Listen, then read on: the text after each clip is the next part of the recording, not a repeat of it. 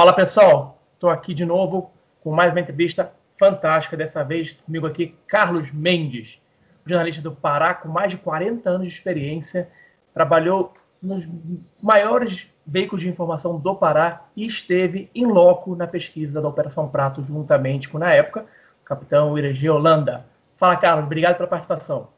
Ah, eu que agradeço, Tiago. É um grande prazer, uma grande alegria te reencontrar, ainda que distante, né? A gente não poder dar aquele abraço, compartilhar, bater aquele papo gostoso que a gente sempre vinha tendo naquelas, naqueles congressos, naqueles seminários de ufologia, né?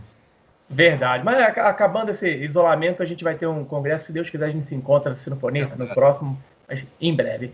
Meu amigo, você lançou um livro na revista UFO, Luzes do Medo, esse livro aqui que eu já li já elogiei ele para todo mundo e para você pessoalmente. Esse livro aqui é fantástico, conta é, fatos e aspectos do fenômeno chupa-chupa que aconteceu na década de 70 aí no Pará, que nenhum outro lugar tinha. Por que, que nenhum outro lugar tinha? Porque você estava no meio, você participou, você trouxe fatos que ninguém sabia. Como que isso começou? Como é, como é que você entrou na Operação Prato? Como você entrou nessa investigação em 1977? Eu entrei movido por uma palavra que eu considero chave no jornalismo, né? o ceticismo. O, o cético no jornalismo, ele não é aquele cético por ser cético, porque o cético que é cético por ser cético, na verdade não é cético, ele é um imbecil, é um idiota, porque ele simplesmente se coloca numa posição de ser cético para não acreditar em tudo e firmar uma posição, firmar que nem um cachorro quando marca no poste com a sua urina, firmar um território para que ele dentro dessa zona de conforto de ceticismo, ele passe a detonar tudo aquilo que ele não acredite. Né? Porque aí o cético também ele tem um problema como ideólogo de esquerda e de direita.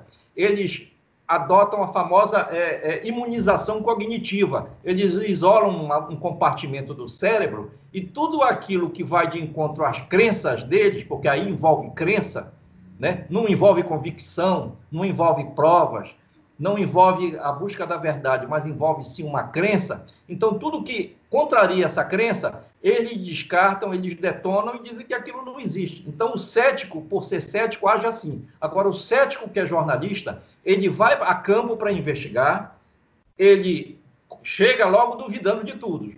Porque a, a, a lógica jornalística eu aprendi na, na escola do verdadeiro jornalismo é o seguinte: o verdadeiro jornalista é aquele que, quando ele vai investigar um fato, ele tem que ir munido do ceticismo e duvidando de tudo, sobretudo das versões oficiais, as versões de governos, de, de instituições é, de, é, é, militares, de todo mundo. Ele tem que desconfiar de todo mundo, até do sujeito que ele vai entrevistar, o cidadão comum, aquele humilde lá no barraco e tal. Então, quando eu fui para essa região, na verdade, eu fui para mais de 20 municípios, 18, 20 municípios porque quando o fenômeno foi é, começou a chegar aqui em Belém, ele já chegou em, sinalizando um pedido de socorro, que ninguém sabia o que estava acontecendo e todo mundo queria uma explicação, sobretudo os mais humildes. Porque, veja bem, o pescador, ele vai, leva, pega o barco, vai, é, passa dias no mar para pegar o peixe, trazer para sua comunidade, vender o peixe com aquele dinheiro. Parte é, serve para alimentação da família dele e parte ele vende na, no mercado, vende na feira da cidade e sustenta a família dele com aquilo.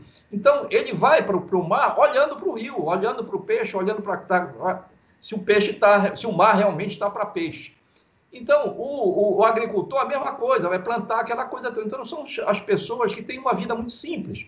Então, eles começaram a ser incomodados com luzes que desciam do céu em velocidades que não tinham, eles não conseguiam entender com, com tanta velocidade aquelas luzes desciam, chegavam em, em, em, em cima dos barracos deles, em cima dos barcos, na roça onde eles estavam plantando, já às vezes no início da noite, alguns eram atacados em estradas na região. Então, um fenômeno, eu fui pautado para cobrir isso e quando eu, eu fui, eu não fui direto para Colares, eu digo sempre isso no livro.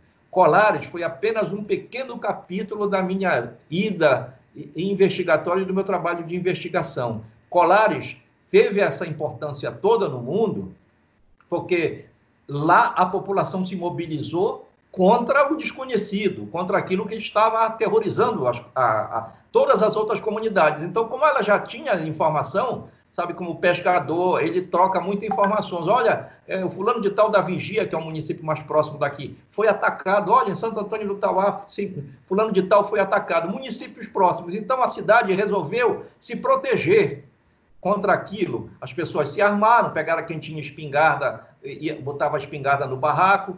Quem não tinha, comprava fogos de artifício. A cidade da Vigia, que fica mais ou menos a uns, a uns 20 quilômetros de Colares, é a cidade que abastece a cidade de Belém durante o Círio de Nazaré, aqueles fogos, aquela procissão de 2 milhões, 2 milhões de pessoas na rua, aqueles fogos que homenageiam a passagem da Santa num caminho de 4 quilômetros, quando ela, ela percorre naquela romaria imensa, né? aquele, aquele que eu costumo chamar isso ali, que é um, é um oceano, um oceano de, de gente no mar de fé. Então, é, essas pessoas, elas soltam esses fogos no caminho. E tem as homenagens ao longo do... Todos esses fogos vêm da vigia. O que, é que aconteceu naquela época, 1977? Parte da cidade de Colares falou com seus amigos da vigia, disse, olha, me cede uns fogos aí dos teus, eu compro e tal, tá aqui o peixe em troca. Eles vivem muito do escambo. Não tem dinheiro, eu dou o peixe, tu me dá o, o fogo, o fogo, o, o foguete para eu soltar. Então, esses fogos eram sol, é, eles soltavam esses fogos à noite como uma forma de tentar afugentar aquelas luzes que chegavam, desciam do céu e atacavam as pessoas. Então, eu fiz um trabalho de investigação que começou, terminou é, é, praticamente naquela região, da Vigia, Bahia do Sol, Colares, Mosqueiro, próximo aqui a Belém, né? Colares, ela fica, fica bem próximo de Belém, fica em torno de 90 quilômetros, 98 no máximo, né? é, é, é uma ilha. Mas eu fui para mais longe, eu fui para 350 quilômetros de distância da fronteira do Pará com o Maranhão. Fui para Viseu, onde eu inicio, inicio no livro.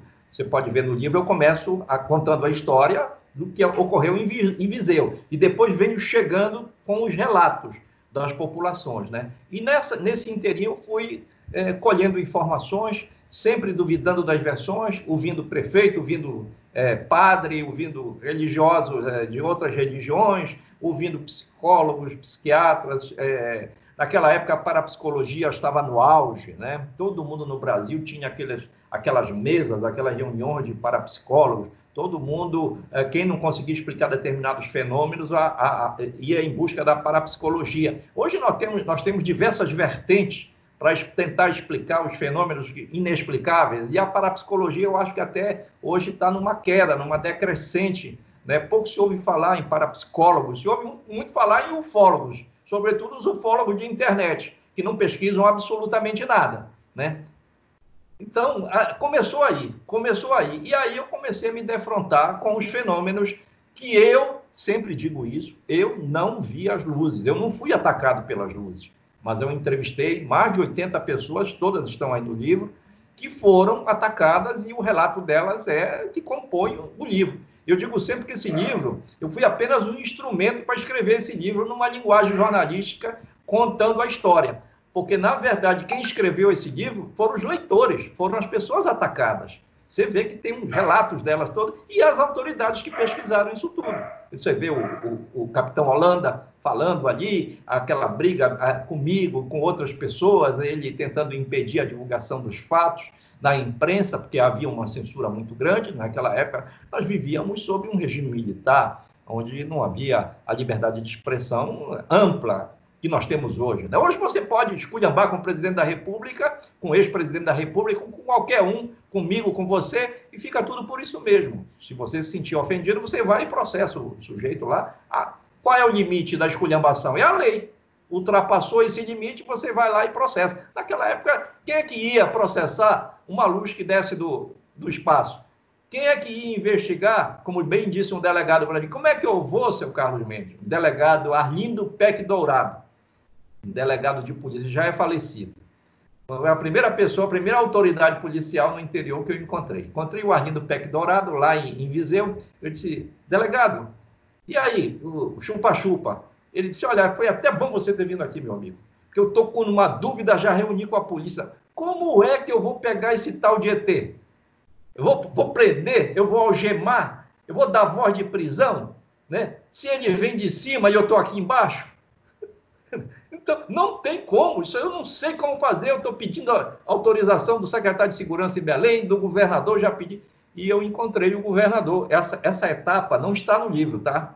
Isso virá em outras coisas, porque muita coisa não foi a, a, a, anexada ao livro. Esse livro aí, com 267 páginas, era, ele era para ter mais de 500 páginas. Boa parte desse, quando o Gevaé me disse, olha, já está grande. Eu digo, então vou cortar muita coisa aqui. Ele disse, fica para uma próxima edição. Usa essa estratégia da próxima edição. Tu tem muitos fatos, tu não inventaste, esses fatos foram ali, foram coletados. Então, guarda isso para uma outra oportunidade, que eu sei que tu sabe muita coisa. De fato, eu sei e pretendo, num novo livro, contar mais coisas, inclusive fazendo aquilo em jornalismo que a gente chama de suíte, que é dar sequência àquele fato que foi investigado com novos fatos que surgem em razão daqueles relatos anteriores. Então, eu já estou fazendo isso. Tá? Já foi, inclusive, procurado por gente que, da Operação Prata, que está vivo, e que disse que tudo que eu escrevi aí é verdade, mas que eu deveria escrever as coisas que eles gostariam de falar e não têm coragem. Porque mesmo na reserva, eles ainda têm, temem que é, sejam procurados pelo. Tem essa cultura no Brasil também, sabe? Os homens de preto não existem só nos Estados Unidos. Existe de alguém, de repente chega um cara, para um jipe na tua casa, um carro na tua casa, até um Uber na tua casa, desce um sujeito em roupa que não, tá, não é militar e chega lá e diz, meu amigo, como é que você falou isso para esse jornalista? Venha cá. Você vai... Não, e, vai... e, nem, e nem, isso, o, o Carlos. A, a, pessoa aposentada, né, tá, tá na, na, na, reserva, no mês seguinte ele vê que o, que, que, o, que o soldo dele não foi depositado. E ele vai procurar, por quê? você, você quebrou sua, com a sua palavra. É verdade. Dá um jeito. Então o pessoal fica realmente com medo. Pegando esse gancho que você está falando, você falou que você nunca, você não viu, você, você foi para a cidade do interior, que, que realmente o pessoal da equipe da aeronáutica não, não chegou aí, eles ficaram mais ali pelo centro, Colares, ali é. essas coisas. Eu cheguei quatro e, meses antes deles. Então, quando você chegou, já estava no ápice, ou o ápice aconteceu quando eles chegaram? Quando é que teve, teve esse ápice? Não, o ápice já existia quando eles chegaram. O que houve foi uma intensificação disso, em razão deles estarem colares. Parece até que, pelo fato deles saberem que eles estavam em colares, dessas luzes, ou daqueles que guiavam essas luzes estarem lá em colares, atacando, eles passaram, inclusive, a aparecer para os próprios militares. Né? Se eles tivessem ido a tem um episódio tivesse... que, o, que o Holanda fala que viu, né? Um ser, inclusive, na frente dele e é tudo mais. É, é, e muita coisa precisa vir à tona, viu? Do que ele disse que viu. Muita coisa precisa vir à tona. Eu sou Tem mais já... coisa? Muito mais coisa. Há relatórios, esses relatórios, e infelizmente aí entra parte do, do imbróglio que ocorreu comigo recentemente, que nós vamos falar no final, tá? Em que tentaram montar uma farsa de que eu sabia mais coisas e que eu, eu entreguei para a Discovery Channel. Isso é uma mentira, isso é uma farsa, eu vou desmontar isso no final do, de, dessa tua live. Vai ser interessante as pessoas. Eu estou dando o pontapé inicial de uma grande ação dos Estados Unidos contra o canal Discovery Channel. Voltou aqui. É, deixa eu lhe perguntar. É, o, que tem, o que nós temos oficialmente é que uma pessoa morreu devido ao, ao, ao, a ser atingida por uma, por uma dessas luzes do chupa-chupa. Mas eu, eu particularmente acredito que possa ter ocorrido muitos outros óbitos que nem chegaram ao conhecimento das autoridades ou que, se chegaram, foram acobertados. Você pensa isso também? Muito, muito. Tanto que eu pesquisei as quatro pessoas que teriam morrido. Duas que vieram é, trazidas pela própria doutora Velaide Cecim, e ela já falou sobre isso, que duas que ela atendeu, ela encaminhou para Belém, para o Hospital dos Servidores aqui em Belém. E essas pessoas morreram aqui. Uma estava com, com, com, uma queimadura muito forte no pescoço, porque esses casos mais graves, eles precisariam ser estudados. Né? Por que, que algumas pessoas tiveram as marcas como se fosse de um alfinete? E eu vi muitas dessas, a grande maioria e outras tiveram queimaduras bem maiores em regiões vitais do corpo, que aí gerou uma infecção e essas pessoas morreram né, em razão dessas infecções. Não puderam cuidar. E os médicos dermatologistas ficaram assustados. Eles nunca tinha, tinham visto ou estudado é, é, é, é agressões à pele daquela forma. E os laudos, o que é pior, e eu conto isso aí no livro, os laudos simplesmente desapareceram do, do, do Instituto Médico Legal aqui de Belém. Por quê? Porque ah, teve um, um, um, um perito, e eu digo isso no livro, que militares estiveram lá no Instituto Médico e recolheram esses laudos. Isso deveria fazer parte da Operação Prato. Você concorda comigo? Já que havia uma investigação e quem estava sob o comando dela era o Coronel Camilo, que era o chefe da DOS, que era o Serviço Secreto da Aeronáutica, né? Acima dele, o brigadeiro Protásio Lopes de Oliveira, que era o comandante do primeiro comando em Belém à época, e abaixo dos dois, subordinado aos dois e comandando, já na segunda fase da operação, o capitão Holanda. Porque na primeira quem fazia tudo era o sargento Flávio.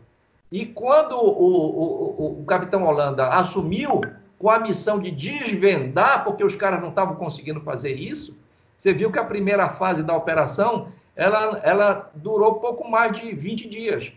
E os relatórios foram pífios, não tinha muita coisa.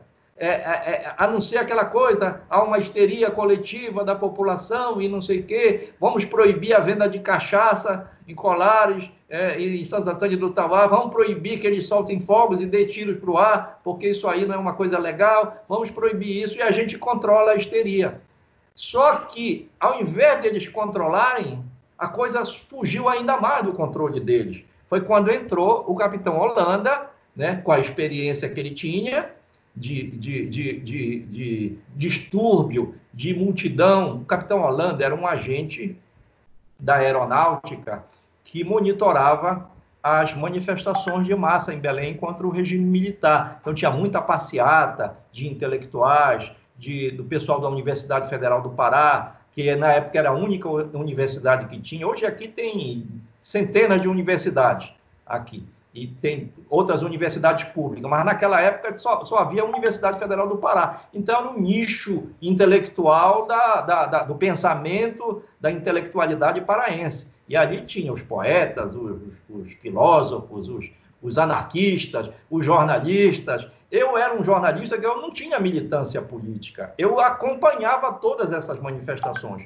E todo mundo, e eu já conhecia o Capitão Holanda daí, entendeu?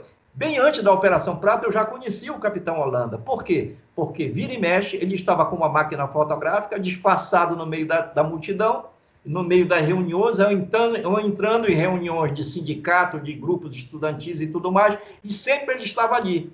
E as pessoas sabiam que era um militar, então ninguém hostilizava com medo de que ele trouxesse a repressão para dentro daqueles locais onde havia reuniões. Então vamos tolerar ele, mas não vamos falar certas coisas. Mandavam indireta, sabemos que aqui tem um espião aqui dentro e tal. E Holanda nem se mexia, ele ficava na dele como ali, sabe? Depois sair. Todo mundo sabia, tanto que quando eu cheguei em Colares, né? A primeira, quando ele me viu, ele veio ao meu encontro a primeira vez lá na cidade, foi naquela frente da cidade. Você já esteve em Colares, não já? Aquela frente do rio ali. Não, Colares tem... não, já, já estive em, em, Belém, Colares ainda não fui. É. Lá na frente da cidade, na época, tinha, do lado do mercado, onde eu fiz muitas das vigílias na época, eu ficava as madrugadas todas ali olhando para o céu, com um caderninho da mão e um gravador do outro. Não para entrevistar o ET, mas para entrevistar os colonos que eram vítimas da coisa, entendeu?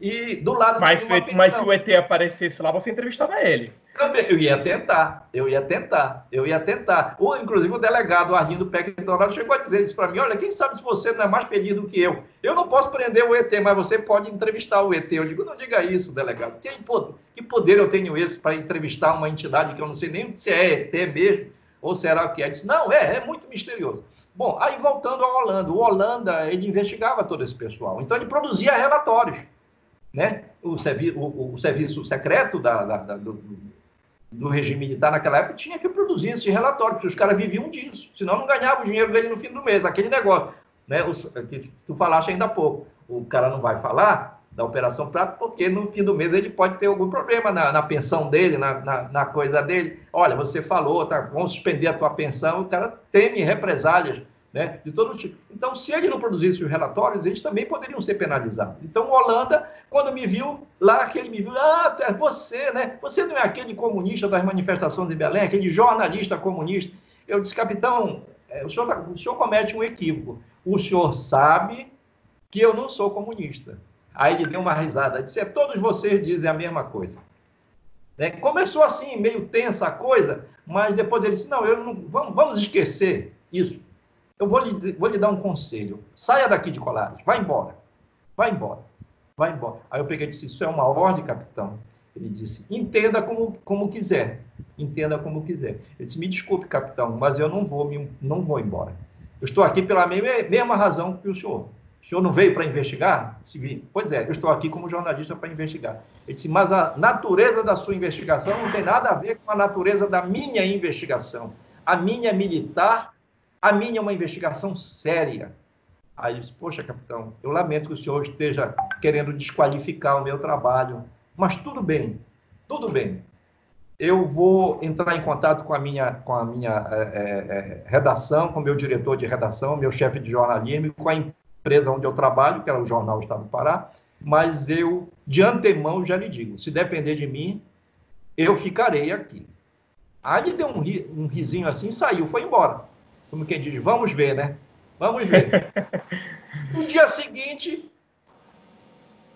logo cedo, como só tinha essa pensão, todo mundo tinha que tomar café lá, inclusive o pessoal da Operação Prato, eu estou lá.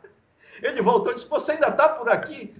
Bom, a balsa vai sair sete horas, porque tinha para atravessar para lá tem uma balsa que atravessa o rio Guajaramirim. Você pega uma assim coisa de uns 200 metros, atravessa o rio do, do outro lado já é Colares. Do lado daqui, do lado da que você pega a balsa, é uma localidade chamada Penhalonga, que já fica no município de Santo Antônio do Tauá. Você pega a balsa e atravessa para Colares. Então essa balsa ela tinha uma hora para era seis, oito, dez, doze, de duas em duas horas ela fazia uma viagem. Então ele disse, olha, você está aqui são sete horas, nove horas. Bom, a balsa começa a sair nove horas, então tem até nove horas para você ir embora. Assim, né? Me intimidando. E eu disse: não, não vou sair, não vou sair, não vou sair. Eu já tinha telefonado para Belém. Naquela época, você, para ligar, para falar, tinha que ligar para uma telefonista que ligava para a redação do jornal. E se alguém de plantão atendesse lá, tinha que transmitir o recado. Olha, o fulano tal está na linha, quer falar. O repórter Carlos Mendes quer falar. Aí eu falava com alguém do jornal para pedir orientação. Né? E já tinham dito para mim, olha, Mendes, tu tens uma missão aí, né? Tu vais, tu vais te intimidar com, com o capitão Holanda, que todo mundo já conhece ele aqui? Eu disse, não, não vou, não vou me intimidar. E aí eu disse para ele, capitão, a balsa, nove horas, vai sair sem mim. Eu vou ficar aqui. E eu estava num fusquinha do jornal com um motorista e sem o um fotógrafo. Eu lamento até hoje, nesse início, não estar com um fotógrafo, porque o fotógrafo que trabalhava comigo era o Zé Ribamar do Prazer, o famoso fotógrafo das fotografias que a aeronáutica tomou. As fotos dele, se apropriou das mais de 200 fotos dele. Ele estava na Bahia do Sol, porque a pauta estava dividida. De um lado, repórteres, eu ia para cá, eu já estava fazendo sozinho esse trabalho, já tinha vindo de, de, de todos aqueles outros municípios, eu comecei meu trabalho no final de de praticamente de eh, segunda quinzena de maio de 77. Aí, quando eu estou falando em Colares, já estou falando de setembro, outubro de 77. Olha o tempo. Já quase no final da operação, né? É, exatamente. Já era a fase mais intensa da Operação Prato do ponto de vista militar. Mas para mim já era, eu já sabia tudo o que estava acontecendo. Então era por isso que hoje eu analisando, eu vejo o seguinte: o capitão Holanda o, o, o, coronel Camilo, eles não me queriam lá porque eles sabiam que eu sabia mais do que eles. Eu já tinha mais elementos do que ele. E eu não queria cooperar. Várias vezes me foi sugerido que eu cooperasse, eu prestasse tipo uma. Isso eu vou contar. Eu não gosto de falar sobre isso, que eu vou contar numa outra, no meu livro, tá? É só para resumir. Eles queriam que eu cooperasse, prestasse uma espécie de, de depoimento contando tudo que eu tinha apurado. Ora, a essência do meu trabalho estava em trazer os fatos, como eu tinha apurado, né, inéditos, para os leitores do jornal. Então, não ia quebrar um compromisso profissional para atender uma, uma. Não era nem intimação, mas um pedido de colaboração dos militares, para que ajudasse na investigação. Né? Eu cheguei a dizer para um deles o seguinte: olha, não tem sentido, porque se o jornalista virar um policial e passar a ser, um, ser um colaborador da polícia, na redação dos jornais vai ser exigido os policiais que eles viram, virem repórteres e ajudem com as informações que não chegam nas redações e que só a polícia sabe. Então não tem sentido. Cada macaco no seu galho. Eu investigo os fatos jornalísticos e vocês investigam o que vocês vão investigar, os fatos militares que estão por trás ou estariam por trás da Operação Prato. O que eram os fatos que eles iriam investigar? Primeiro, havia suspeita de que comunistas estariam por trás dessas supostas manifestações das luzes atacando as pessoas. Mesmo que as pessoas aparecessem se queixando, eles, o psiquiatra, doutor Ernesto Povo, que está aí no livro, a foto dele, a entrega da entrevista dele no livro, ele diagnosticou apenas duas pessoas. Ele só entrevistou duas pessoas atacadas pelas luzes. E, em cima disso, ele criou, ele formou um diagnóstico, um diagnóstico é, psicológico, de que as pessoas eram vítimas de alucinação, de histeria coletiva.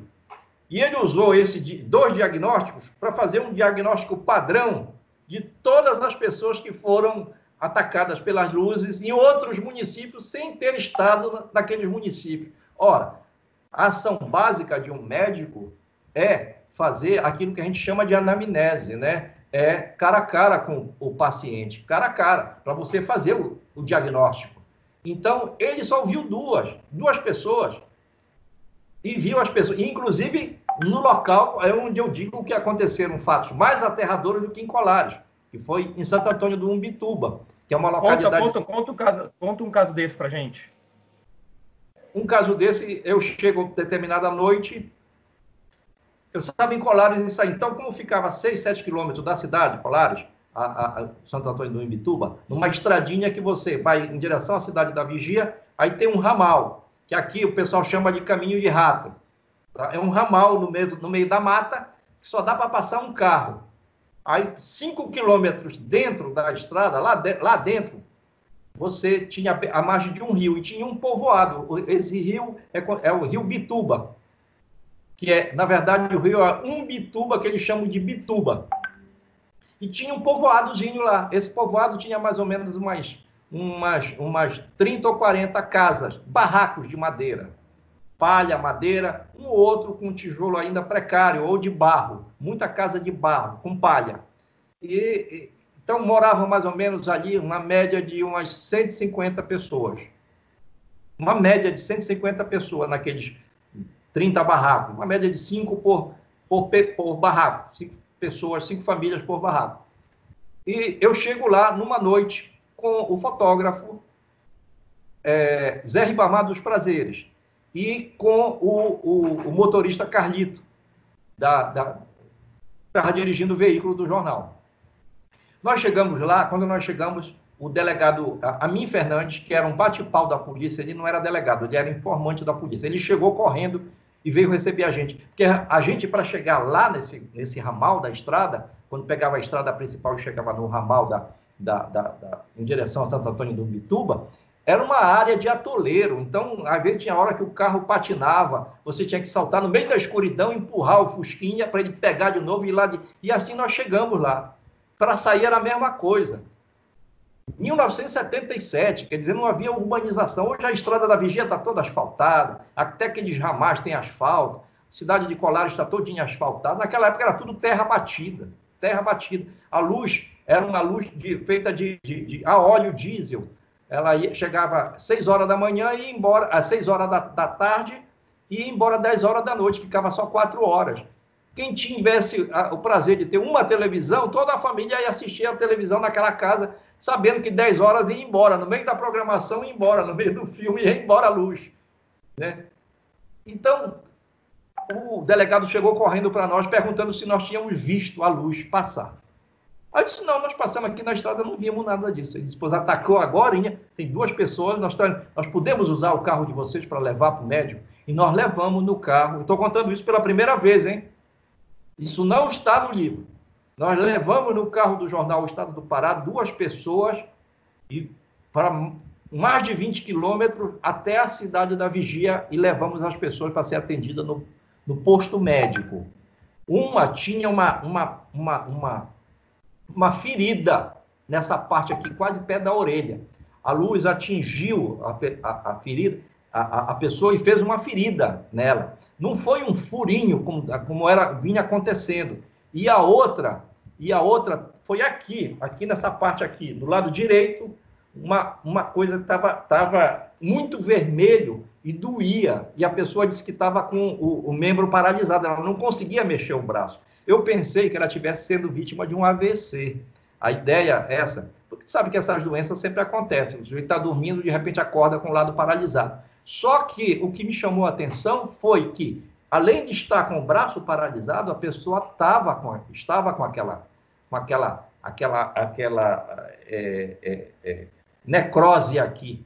Já, a coisa já estava necrosada, impressionante. É como se fosse assim uma coisa invasiva mesmo, sabe? Que tivesse é, é, é, comendo aquilo. E tinha acontecido poucas horas antes aquele ataque. E detalhe, nessa noite eu vim saber que das 150 pessoas que moravam ali, 120 foram embora na mesma noite, antes de eu chegar lá. Foram para a cidade da Vigia. Quem tinha parente foi para a Vigia. Quem tinha parente em Santo Antônio do Tauá, que fica a uns 30 quilômetros de, de Bituba, foi para Santo Antônio do Tauá. Quem tinha parente que morava em Colares, 10, 12 quilômetros no máximo, foi para lá, para Colares. Então, eles botavam as roupas, os terrenos dele lá na costa e saíram de lá. Ficaram só 20 ou 30 aterrorizadas, absolutamente aterrorizadas. Eu entrei em alguns barracos que tinha gente encolhida num canto e eu encontrei pescador debaixo da cama. Cama de, que eles forravam de, de eles fazem uma, uma, com madeira, tá? E forravam de palha, com palha. Parece aquela palha de coco. Formavam com as palhas, tá? Aqui eles usam muito dessas palhas da Amazônia, palha de dendê, essas coisas todas. Eles, eles forravam e dormiam ali. Eu encontrei gente debaixo dessas camas, apavorados. Eu, calma, calma, calma. Quer dizer, as pessoas que foi a luz, a luz, eles vão voltar, eles vão voltar. Ora, Tiago, como é que eu vou duvidar de um depoimento desse se essas pessoas contavam isso para mim eu já tinha ouvido as mesmas histórias e entrevistado pessoas a 350 quilômetros de distância na fronteira do Pará com o Maranhão. Já tinha entrevistado gente em Bragança, que é uma cidade que fica mais próximo também da fronteira, mas é vizinha a Viseu, mas é mais, mais para cá, mais, mais longe da fronteira um pouco. Já tinha entrevistado gente a 200 quilômetros, a 150 quilômetros de distância, é, em 18, 20 municípios, em, em é, é, é Tracuateua, Augusto Correia. Em Augusto Correia, houve um relato que eu conto no livro aí. Eu estava lá entrevistando o delegado, na delegacia, eram mais 8 horas da noite, entra um caboclo correndo lá e batendo na, na porta da delegacia com força. E o, e o, o, o policial que estava lá disse, botou a arma e saiu para gritar com o cara. Quando ele foi gritar, o cara se ajoelhou e disse: Não me mate, doutor. Não, pelo amor de Deus, eu vim pedir socorro. Eu vim pedir socorro. É, é, eu fui atacado lá, na, lá no Trapiche agora, mas atacado por quem? Quem foi que te assaltou? Não, não foi assalto, doutor. Eu estava lá esperando o barco que vinha chegar, 10 horas, eu já estava lá esperando com toda a minha rede, com tudinho. E, de repente, doutor, veio uma luz do espaço grande. A luz era, ela era pequena, de repente ela veio chegando em alta velocidade, e à medida que ela foi chegando, ela foi ficando maior. Olha esse relato. E à medida que essa luz foi ficando maior, bem perto dele, quando chegou bem perto dele, a uns 50 metros de dentro dessa luz saiu um ser luminoso, um ser com uma forma humana, tá? que veio caminhando na direção dele, de dentro daquela luz. O foco em direção e o ser veio andando. Quando ele viu aquilo, ele se apavorou. Ele correu o máximo que pôde. Eu acho que da delegacia para lá ficava mais ou menos uns 500 metros. Esse caboclo correu, correu, correu e chegou lá Olha, o homem estava em estado de choque. Eu entrevistei ele. Está lá o, ele no livro falando, esse personagem. Então, como é que eu vou duvidar desses relatos? Será que essas pessoas estavam possuídas por uma, alguma entidade ou coisa que o valha? Será que elas foram vítimas de uma histeria coletiva? Mas como histeria coletiva? se o sujeito lá, 300 quilômetros, lá em Colares, bem distante dele, viu a mesma coisa, e essas pessoas nunca se comunicaram entre si, pode ter isso. Às vezes você conta, faz, faz uma narrativa para alguém do que você viu ou do que você sofreu, e a pessoa psicologicamente passa também a se sentir como parte integrante daquela visão. E ela passa também a relatar que ela também foi vítima. Quando ela chega na casa dela, ela vai relatar que ela também foi atacada. Né? Pode ser da mente, mas nesses casos aí não. Haviam exames médicos que foram comprovados pela doutora Velaide Cecim, e você sabe, Tiago, que a doutora Velaide ela foi muito perseguida na época. Tanto que em 2004 ela me deu aquela entrevista histórica no Jornal Liberal, que eu coloquei a íntegra no livro, né? e que foi aí que eu fui conhecer o Gevaé. Foi aí que eu conheci o Gevaé. Eu, em 2020 já tenho essa amizade com o Gevaé há 16 anos. Quando o Gevaé veio em Belém, né, atraído por essa entrevista da Velaide, dizendo: fui obrigada a, a, a, a aeronáutica queria me obrigar a mentir. Fui obrigada a mentir pela aeronáutica, era essa a manchete do jornal. E isso, inclusive, me deu problema. Não contei isso, mas vou te contar aqui. Né? Eu posso detalhar isso lá no livro. Não, isso me deu um problema, porque certo dia aparece um agente lá na redação do jornal. Agora, em 2004, aparece um, um cara apaisando, dizendo: Olha, eu sou da aeronáutica. Eu não vivi essa época, não sei, o coronel, o, o brigadeiro, o brigadeiro Protásio já é falecido, mas nós temos um serviço de inteligência lá que eu gostaria, se o senhor pudesse comparecer e dar um depoimento. Eu disse, meu amigo, eu não vou dar depoimento nenhum. O que está relatado aí é o que está público. Então, tudo que está relatado, tudo que a doutora Velade falou, é o que está relatado, que está, eu não tenho mais nada a acrescentar. Tudo que ela me, me falou, eu publiquei. Deu uma página. Tudo que ela me falou, eu publiquei. Então está aí. Ah, sabe como é? Porque é bom cooperar, é muito bom cooperar e tal. Aí até falei depois para o meu, meu chefe de redação que, na época, olha só que ironia do destino. Meu chefe de redação em 2004, Valmir Botelho, que fa faleceu em, do, em, em 2016, era o meu mesmo chefe de redação no jornal Estado do Pará em 1977 e foi quem me pautou para cobrir as aparições e a Operação Prato. É. Ele até virou para mim cegamente e disse: Nós vamos viver de, reviver de novo essa, essa pressão, porque ele foi muito pressionado. Ele foi, ele foi ameaçado de prisão, isso, isso eu conto no livro. Ele foi ameaçado de prisão, foi ameaçado de ser enquadrado na Lei de Segurança Nacional, né? Porque por estar criando obstáculos à investigação do governo. Olha só, o jornalista vai para lá para investigar a mesma coisa que eles estão investigando. Qual é o obstáculo que eu estou criando para eles? Nenhum. Eu estou fazendo a minha, a minha investigação, estão fazendo a deles. Se a minha foi melhor do que a deles, eles vão ganhar com isso, porque eles vão investigar o que eu já investiguei. E vão comprovar ou me, tentar me desmentir, mas eles não conseguiam me desmentir. É claro, eles estavam cheios de evidências, você investigou, tinha tudo isso é, lá. E tem um detalhe também que é importante nesse tipo de trabalho que eu tive em relação à Operação Prata, que foi a conquista de fontes. A conquista de fontes é uma coisa que não tem preço no jornalismo, Tiago. Você estabelece uma relação, não é a vez de amizade, mas às vezes até de cumplicidade com a fonte, porque você precisa que ela te dê informações exclusivas e você precisa conquistar, sabe? Ter credibilidade junto à fonte. E isso isso existe um, um, um, jogo de cintura muito grande, sabe? Você passa dias conversando com a pessoa, você nem toca no assunto que você quer do seu interesse, sabe? Até a pessoa sentir que ela pode confiar em você. Aí, um, um certo momento em que ela passa a confiar em você, você diz: bom, agora é o momento, né? Psicologicamente, ela já está preparada para o que eu vou perguntar e eu vou perguntar. E geralmente dá certo, assim. E eu sempre usei esse método e nunca falhou. Eu, usei, eu gosto de usar no jornalismo, jornalismo muito a intuição. A intuição, para mim, é, é, é, é, fundamental, é primordial. Na Operação Prato, eu não sabia o que eu estava investigando, eu não sabia quem investigar, porque você não vai investigar uma luz. Para você investigar uma luz, você tem que ver a luz descer do céu e você tentar identificar que tipo de luz é aquela. Se é um objeto dirigido, inteligentemente dirigido, como fala o relatório da Operação Prato, e aí eles se entregam quando eles dizem isso. Ora, objeto inteligentemente dirigido por quem? Não é verdade? É uma inteligência humana ou é uma inteligência não humana? Isso eles não dizem na, nos relatórios que foram liberados, porque o, o, o, o capitão Holanda falou naquela entrevista histórica Né? É o maior documento da ufologia brasileira essa entrevista, mais de duas horas, do, do capitão Holanda ao Gevaé, ao Petit, Exatamente. lá em, em, Cabo Frio, né? Foi em Cabo Frio, né? Que ele deu essa Foi, entrevista. Rio de Janeiro, é. é. Carlos, deixa eu te perguntar. Ah, oficialmente, ob- obviamente que a gente ainda tem muitos vídeos. Quer dizer, o, o Holanda falou que tinha um- ele fez várias horas de filme. Esses vídeos sumiram, a gente já tentou aqui em Brasília e a aeronáutica fala que não tem esses vídeos. Ou foram destruídos, ou estão guardados, ou foram entregues a alguém. E esse alguém? Oficialmente a, a operação acabou no final de 77.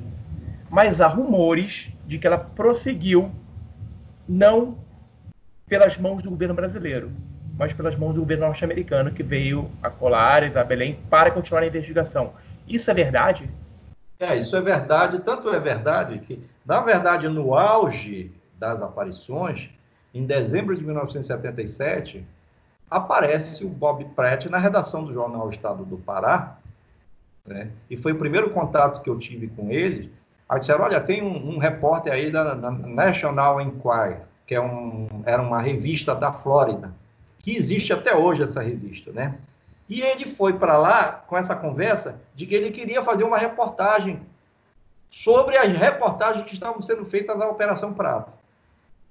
E ele se sentou lá na redação do jornal, conversou com o, o, o Valmir Botelho, que era o nosso chefe, né? ele eh, perguntou aonde era que estava, eh, eh, esse, estavam esses arquivos, né? que ele queria comprar, adquirir para a revista, ele veio com essa conversa de que ele queria adquirir, ele queria adquirir as fotos do, do Zé Ribamar dos Prazeres, né? ele queria fazer uma entrevista com o Biami Siqueira, que foi meu colega também, os dois já são falecidos, o Biami e o Riba, dois queridos colegas, rapaz.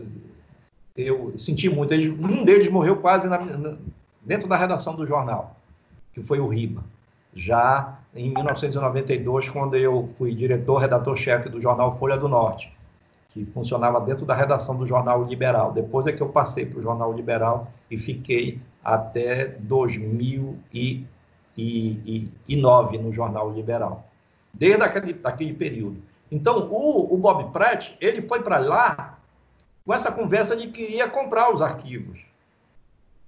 Depois ele foi para Colares. Inclusive tem uma foto que eu acho que foi divulgada pelo aquele pesquisador, pelo aquele fólogo paulista lá de, do Guarujá, Sempre Durar. Ele tinha essas fotos de, do Bob Pratt pousando num, num, num, num aeroplano, uma coisa assim, num, num, aviões, tá? planadores, aqueles aviões que americanos que inclusive quando ele desceu metade da cidade de Colares foi para lá para a beira do rio ver Olha um americano chegando e tal. E lá ele entrevistou algumas pessoas. Só que as pessoas já estavam assustadas, já tinham ido outros americanos antes dele lá. Olha só a história. Que queriam, queriam inclusive, há um relato, há relatos, isso eu vou detalhar isso no próximo livro, de que chegaram a oferecer passagem aérea e dinheiro para levar algumas das principais vítimas de colares para os Estados Unidos. queriam isso, levar as pessoas para os Estados Unidos. E aí elas tinham, elas tinham medo, não quiseram ir, porque elas sabiam que, no fundo, elas desconfiavam que esses caras fossem agentes do governo. Não era agente do bem. Eles diziam sempre que não era agente do bem. Não era agente do bem. Então, eles temiam que essas pessoas, na verdade, sequestrassem, eles, eles fossem sequestradas. Entendeu? E o Bob Pratt, quando saiu, ficou aquela sensação clara entre nós, os repórteres que cobriam a Operação Prato, o Riba, eu, o, o, o, o, Biami Siqueira, o Nelson Pantoja, que era o nosso editor, o Valmir Botelho, o pessoal todo que fazia parte dessa equipe que estava fazendo as pautas da, sobre a Operação Prato, de que o Bob Pratt nada mais era do que um agente da CIA disfarçado de repórter. E no livro, logo depois, um repórter se infiltrou, quer dizer, um falso repórter, um peruano, que usava uma camisa com, escrito Cusco e tinha uma, uma, uma, uma, uma, uma aquela, aquelas, aquelas, aquelas pirâmides, tá? Eu nunca esqueço Machu essa camisa. Picchu, lá de Machu Picchu. É, Machu Picchu e tal. Era Machu Picchu aqui na camisa, e, e, e, escrito Cusco aqui embaixo, sabe? Repórter Cusco e tal. Ele pode ter produzido aquela camisa. Ele usava um bonezinho, era meio cabeludo, mas usava um bonezinho na cabeça, era baixo, meio índio, atarracado. E, rapaz, esse cara era um verdadeiro mala. Ele não saía do jornal e tentou várias vezes entrar no arquivo do jornal para pegar as fotos do Riba. Olha, olha como as coisas são sintomáticas. O Bob Pratt foi para comprar os arquivos, não conseguiu. Foi embora. Depois veio se saber que ele adquiriu esses arquivos, não se sabe como, parte de algumas fotos e sob textos, que não da minha parte. O Valmir Botelho disse que ele não vendeu e que provavelmente se alguém pegou isso do arquivo do jornal e vendeu para ele, não foi com ordem da, da, da direção do, de redação. Pode ter sido a própria direção da empresa que vendeu isso. Eu ainda vou perguntar isso aqui. É bom que, isso, que esse, essa live vai ser, ser tornada pública e ele está vivo. Eu quero que ele me desminta ou confirme isso. Que eu, quando passar essa pandemia, eu, eu vou. Ele mora aqui em Belém, está vivo. É o doutor Abertano Rocha. Ele foi o, o diretor do jornal O Estado do Pará na época. Ele foi procurador-geral da Jari, da empresa Jari no Brasil, que tem aquele famoso projeto Jari lá na fronteira do Pará com o Maranhão. Ele era, Maranhão não, com, com Amapá, no Rio Jari. Ele ele está vivo ainda, um escritor paraense, lançou até recentemente o livro dele. Né? Eu quero perguntar para ele, doutor Vertano, quem foi que vendeu os arquivos que nós investigamos da Operação Prato para os americanos, doutor? Eu quero perguntar isso para ele. Porque o Bob Pratt, depois, espalhou para algumas pessoas, ele, acho que até para o Gevaer, o Gevaer já me confirmou isso, de que ele, ele tinha parte dos arquivos, que ele iria publicar na, na, no National Enquirer. Então, por que, que essa revista não publicou? Eu já pesquisei desde o número um dessa revista, Tiago. Daqui é, pela o, o, o Bob Pratt escreveu um livro, UFO Danger, é, UFO Danger Zone no Brasil, uma coisa assim, que até já saiu em português, saiu até para a revista UFO. Que lá ele mostra algumas fotos, mostra a pesquisa dele, a investigação, a pesquisa dele aqui no, aqui no Brasil. Mas a, mas a revista que ele, que ele, para a qual ele trabalhava não publicou. O que será? Se ele estava a serviço da revista. Exatamente. Então, hoje, esses arquivos estão nos Estados Unidos, a CIA se apropriou, ela fez uma investigação paralela, já no fim, depois.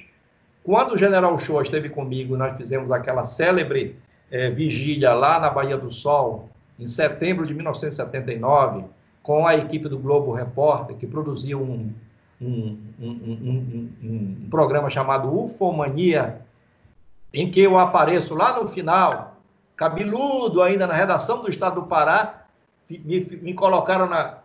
montaram um mapa do Pará na redação lá, me deram uma varinha de cordão, então parece um professor aparecendo lá, falando das. mostrando os paralelos, que eu tinha uma teoria que é hoje, até hoje, eu, eu tenho essa tese, de que por que, que as luzes estavam nessa região? O, o até me perguntou na última live que nós fizemos. Por que, que ela.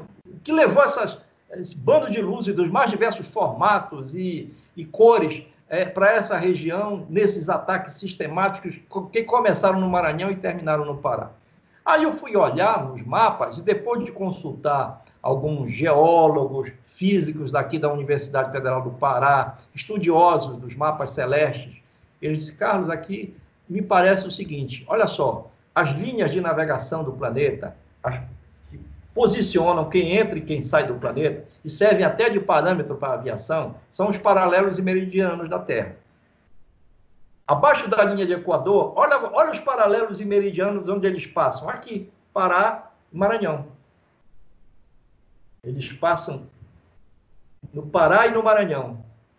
Então, como os pássaros, às vezes, em rota migratória se perdem e tu, você, sabe, você sabia que tem um livro sobre isso que mostra no mundo os pássaros perdidos nas rotas migratórias, os, caras, os pássaros que saem da Antártida em direção a, a, a, a regiões mais quentes, eles vão e voltam normalmente quando, quando o frio é, é, é adequado à, à convivência deles. Mas acontece de, às vezes, eles se perderem. E quando eles se perdem, eles usam os paralelos e meridianos da Terra para se orientar e voltar. Por que será que as luzes, essas luzes, humanas ou não humanas, não seguiram a mesma, o, mesmo, o mesmo caminho de orientação? Atacavam, estavam aqui, atacavam e depois saíam, voltavam, saíam e voltavam.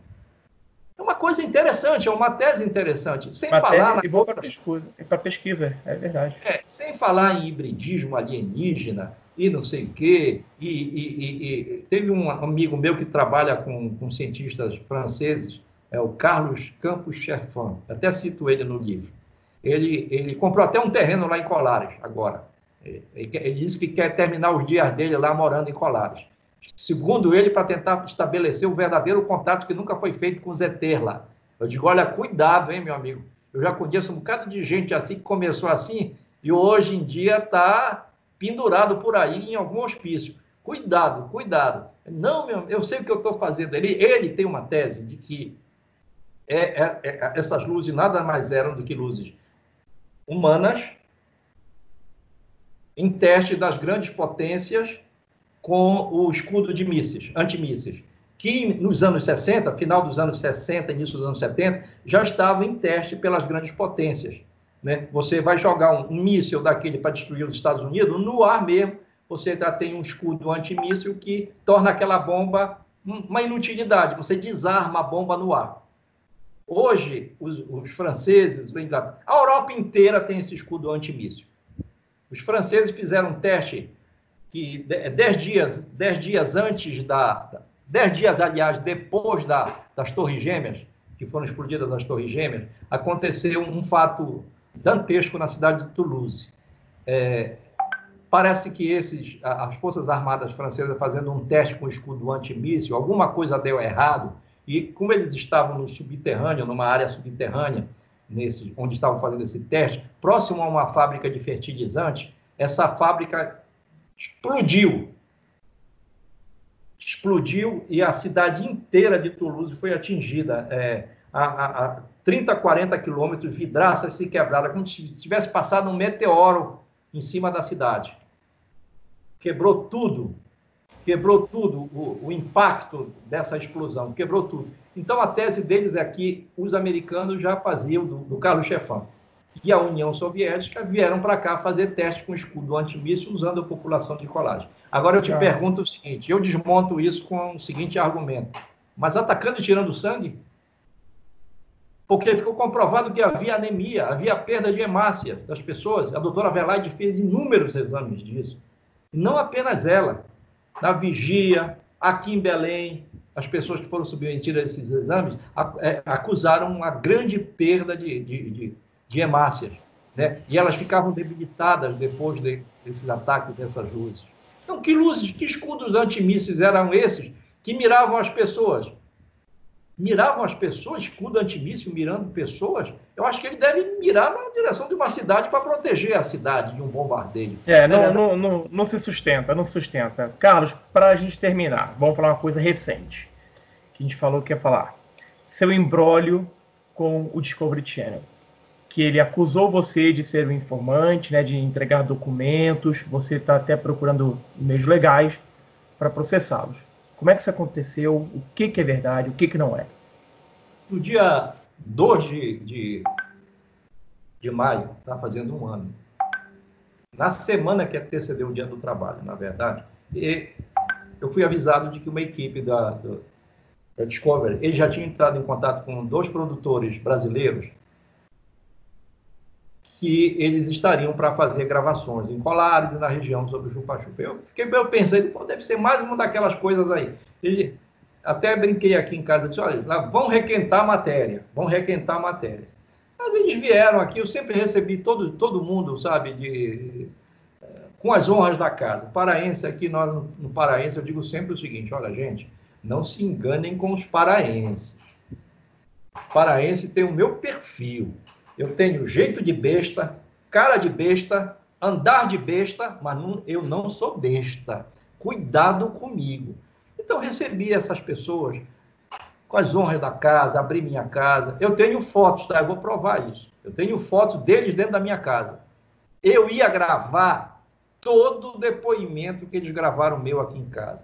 Parece que alguma coisa estava me cutucando. Rapaz, a minha intuição jornalística é uma coisa. Eu cheguei a falar com meu filho, filho, coloca a câmera em cima da escada e deixa gravando enquanto eles fez. Quando eles viram a câmera, eles disseram, aquilo ali é uma câmera, você pode desligar aquela câmera? Eu disse, não, nós vamos gravar. Disse, não, não, porque vai dar interferência, a gente vai ficar entrando e saindo, você vai ter que ficar desligando e tal. Disse, não, vai ficar lá o tempo que, o tempo que der. Nós temos memória suficiente na, na, na para gravar, sabe? O, o, pente de memória era suficiente, ia ficar gravando enquanto desce. Enquanto desce, não tinha problema nenhum. Mas eles perceberam isso e pediram para tirar. Hoje eu percebo isso, que havia uma má intenção já nisso, porque eles trouxeram uma pauta deliberada. E eu vi lá que a pauta, a pauta foi feita por um ex-agente da CIA. Inclusive no, no, no, no, no vídeo, no programa em si, chamado é, Investigação Extraterrestre, logo no início, tem dois caras lá na Califórnia dizendo o que é que eles iam fazer para vir aqui ao Brasil e tal do mar. Falam do, do, do Bigelow, o Bigelow tinha comprado os arquivos da Operação Prato, não sei de onde foi que eles tiraram isso, Tu tens alguma informação sobre isso? Que o Bigelow tinha comprado os arquivos da Operação Prato? Pois é, eles dizem, olha, o Bigelow comprou. É, aí, olha aqui, nós vamos, né, a, a, Operação Prato, vamos pesquisar a Operação Prato aqui, aí que vamos pesquisar a Operação Prato lá, diz que aparece só três registros. Mentira! A Operação Prato, se tu entrar, nome correto, correto, Operação Prato até em português, aparece mais de 10 milhões de registros no mundo todo, em vários idiomas, que eles só encontraram três.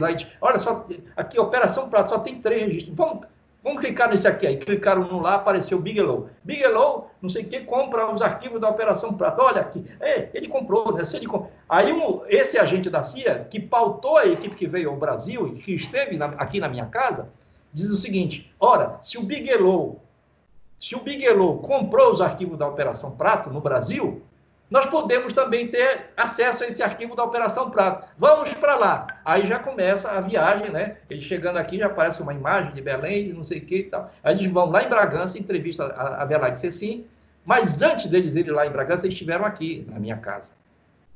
Eu dei uma entrevista que foi mais de duas, foi mais de cinco horas.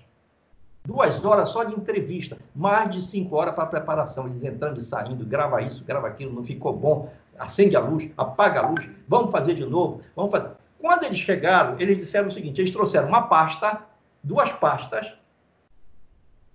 Aí disse assim: eu perguntei que, que documentos são esses? Ele disse: não, é aqueles documentos da Operação Prato e tal. Aí eu disse: são esses aqui? Eu já estava com os meus documentos, que eram os mesmos documentos que todo mundo tem, que o GEVA tem, que todo mundo tem, aquelas 250 e poucas páginas. Está aqui.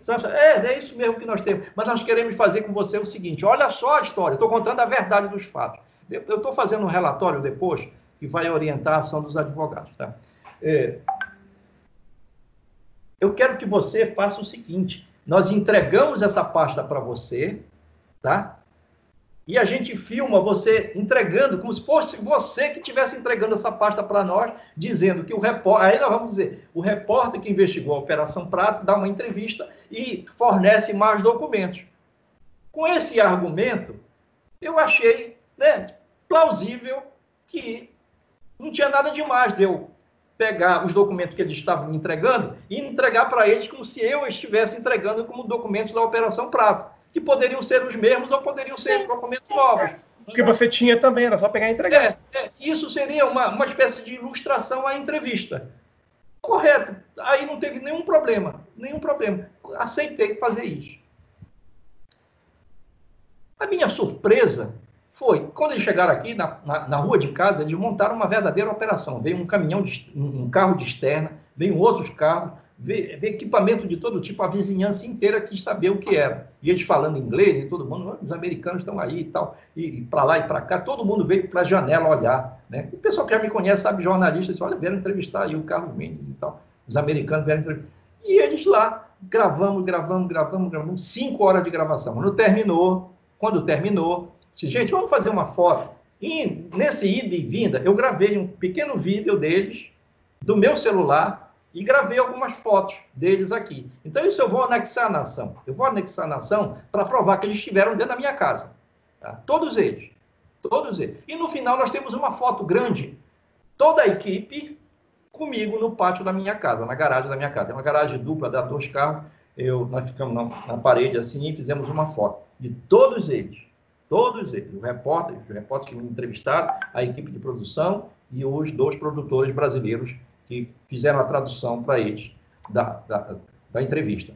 Tudo bem, tudo bem. A minha surpresa veio quando eles montaram essa farsa uma história absolutamente mentirosa, mirabolante, eu diria até canalha, viu? Canalha porque não se faz isso com uma pessoa que todo o Brasil sabe e o mundo hoje sabe que foi a pessoa que investigou a Operação Prato, que investigou os, os militares, que sofreu repressão dos militares para que o seu trabalho fosse interrompido lá em Colares. Foi praticamente expulsa da cidade, se recusou a sair de lá e fez. E depois e depois, devagar, devagar, foi obtendo informações.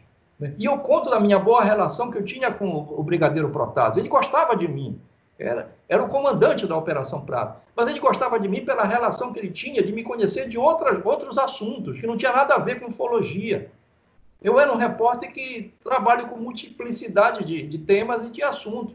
E cobri várias vezes operações é, é, passagem de comando na aeronáutica, é, fui, é, é, é participei em, no cassino dos oficiais, de almoço para a imprensa, cobrindo a autoridade chegando, naquela época tinha muito, presidente Figueiredo chegando, naquela época, é, é, Geisel chegando, eu entrevistando no aeroporto, então era o Brigadeiro Protásio que fazia as honras da casa, ele era o comandante da aeronáutica aqui. Então aquela coisa, olha, ô oh, Carlos, tudo bem e tal, olha, vamos, você tá, meu convidado, vamos lá para o cassino de oficiais, vai ter um almoço para todo mundo, para a imprensa e tal, vocês podem entrevistar lá quem quiser falar e tal. Era assim, era uma relação amistosa com a imprensa. Não era uma relação de subordinação, de informação, de troca de informação. Nada disso, nada, absolutamente nada. Não tinha nada a ver o trabalho investigativo. Até porque eu estava sendo monitorado, estava sendo ameaçado, até mesmo perseguido várias vezes. Né? Eu conto as minhas, os meus embates com, com, com o capitão Holanda e na redação do Jornal Estado do Pará, e eu digo lá, ressalto, ele estava fazendo o trabalho dele. Ele não estava ali para me reprimir, para me agredir, para me, me prender, nem coisa nenhuma. Ele queria colher informações, porque ele sabia que eu sabia muita coisa. Então, era, era natural. Hoje eu vejo, vejo isso com absoluta naturalidade. Mas não havia, nunca houve uma relação de troca de informação e de coisa nenhuma. Eu jamais seria o que eles tentam pintar hoje, nessa coisa, essa farsa que eles montaram, de me dizer assim, aí botam lá distorce a minha imagem. Em nenhum momento eu apareço prestando nenhuma declaração das mais de duas horas que eles gravaram comigo. E eu vou exigir a devolução desse, desse vídeo com a minha entrevista, ou então que eles apresentem na Corte de Justiça Americana a íntegra desse vídeo. Por que, que eles não usaram a minha entrevista? Por que, que eles preferiram distorcer todo o encadeamento da, da, da, da, pesquisa que eu fiz e que eles vieram fazer na minha casa para me entrevistar, me colocando numa posição de que eu era um agente do governo brasileiro que entreguei documentos inéditos da Operação Prato. Que doidice é essa? Isso não tem sentido. Não tem o menor sentido. Isso foi uma construção sórdida que foi feita né, para vender, para fazer sensacionalismo e para tentar mostrar que a, a, Discovery Channel fez um trabalho diferente do que o Istro tinha feito aqui, que fez duas ou três vezes, esteve na minha casa e foram dignos e gravaram o Istro. O National Geographic esteve na minha casa e fez uma entrevista muito boa comigo também. Eu posso ter algum ou outro senão das distorções que fizeram, mas não comprometeu. Eu sei o que é um trabalho de edição, eu sou jornalista também. Eu sei como editar um material, né? Claro, você grava duas horas com alguém e vai editar só dois, três minutos no máximo, colhendo uma, pensando uma frase importante aqui e ali, editando. Tudo bem, mas não porque eles fizeram, eles distorceram a minha imagem. Aparece eles chegando na porta da minha casa, todos eles, eu abrindo o portão, distorcido, eu entrando distorcido, eu sentando na sala distorcido e entregando a ima as, as duas pastas que eles me entregaram para entregar para eles como se eu estivesse entregando originalmente as duas pastas, né? distorcido também, e aí constrói essa, essa, essa, essa ideia maluca de que eu fui um agente que. Quer dizer, tipo assim, olha, olha só, olha, olha onde é que está o sensacionalismo barato da coisa. Bigelow comprou os arquivos da Operação Prato, né? Então vamos ao Brasil obter os arquivos da Operação Prato. E quem é que entrega os arquivos da Operação Prato? É o jornalista que entrega para ele. Ele não diz que é um jornalista, ele diz que é um agente do governo. Aí é que está a maldade, aí é que está. Eles vão pagar por isso, Tiago. Vão pagar por isso. Eu não vou deixar isso parado, não. Você está certo, Carlos. É, eu espero que a justiça seja feita. Eu, eu vejo que, no caso, você está tá certo, está tá do lado certo da, da justiça. É, vamos encerrar por aqui a nossa entrevista. Tem muito mais o que fazer, tem muito mais do que falar. A gente teria. Como, como a gente está nos eventos, a gente conversa, fica horas conversando, seria fantástico também. Eu queria, de novo, agradecer a sua presença, ao seu depoimento, coisas inéditas aqui. Tenho certeza que eu vou colocar também no link da, do vídeo, vou colocar o seu livro, que eu já li, recomendo, vendido pelo, pela revista UFO. Maravilhoso, informações inéditas e exclusivas nesse livro aqui também. E mais uma vez, Carlos, muito obrigado. Espero que essa pandemia acabe logo para a gente poder se encontrar, fazer nossos eventos, que você ah. possa sair de casa também, investigar o que você gosta de fazer. E obrigado, cara. Obrigado mesmo pela sua presença. Eu que agradeço, Tiago, e não vai faltar oportunidade de eu te dar aquele abraço presencial e não virtual. Que hoje em não, dia nós eu, estamos... E eu já falei que eu vou a Colares e você vai ser meu guia. Eu já falei que eu vou a Colares e você vai ser meu guia. Tá. A gente pega um carro aqui e vai para lá, sim. Vai para lá. Vai tomar banho lá no Igarapé do Tubinho, lá perto. E depois vamos lá, na, na, lá no, no Rio Guajará-Mirim, lá naquela, naquele rio onde o Holanda viu. Ótimo. Aquela data que desceu. Vamos lá andar por lá. Tá Beleza, tá gente. É isso. Muito obrigado pela presença de vocês. Espero que vocês gostem. Deem seu like, deixem seus comentários. Valeu, pessoal. Obrigado.